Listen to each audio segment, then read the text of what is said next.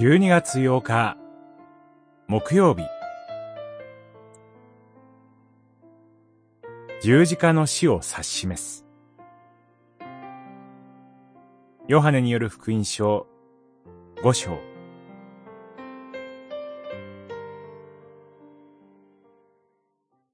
このためにユダヤ人たちはますますイエスを殺そうと狙うようになった。五章、十八節。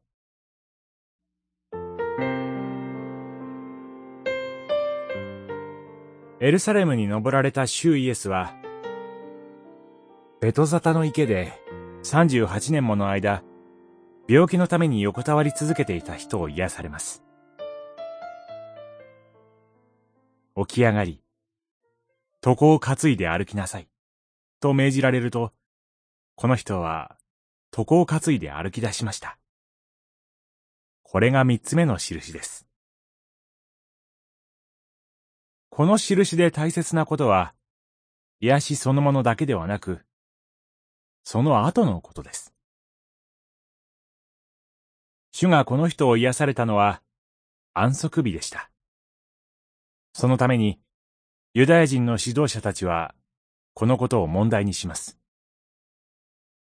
安息日に床を担いで歩くことは労働にあたり、立法違反だとみなして、この癒された人を尋問します。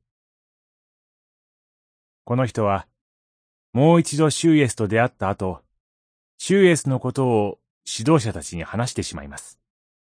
16節には、そのために迫害が始まったとあります。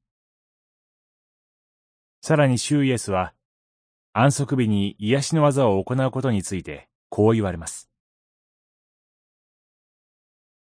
私の父は、今なお働いておられる。だから、私も働くのだと。続いて、このために、ユダヤ人たちは、ますますイエスを殺そうと狙うようになった。とあります。イエスは、罪を背負って十字架にかかって死なれる救い主です。そのことが見え始めています。この三つ目の印が行われたベトザタの池は、羊の門の傍らにありました。羊の門は、犠牲の羊が犠牲になるときに通っていく門なのです。祈り。主の十字架の死によって、罪の許しの道が開かれました。感謝します。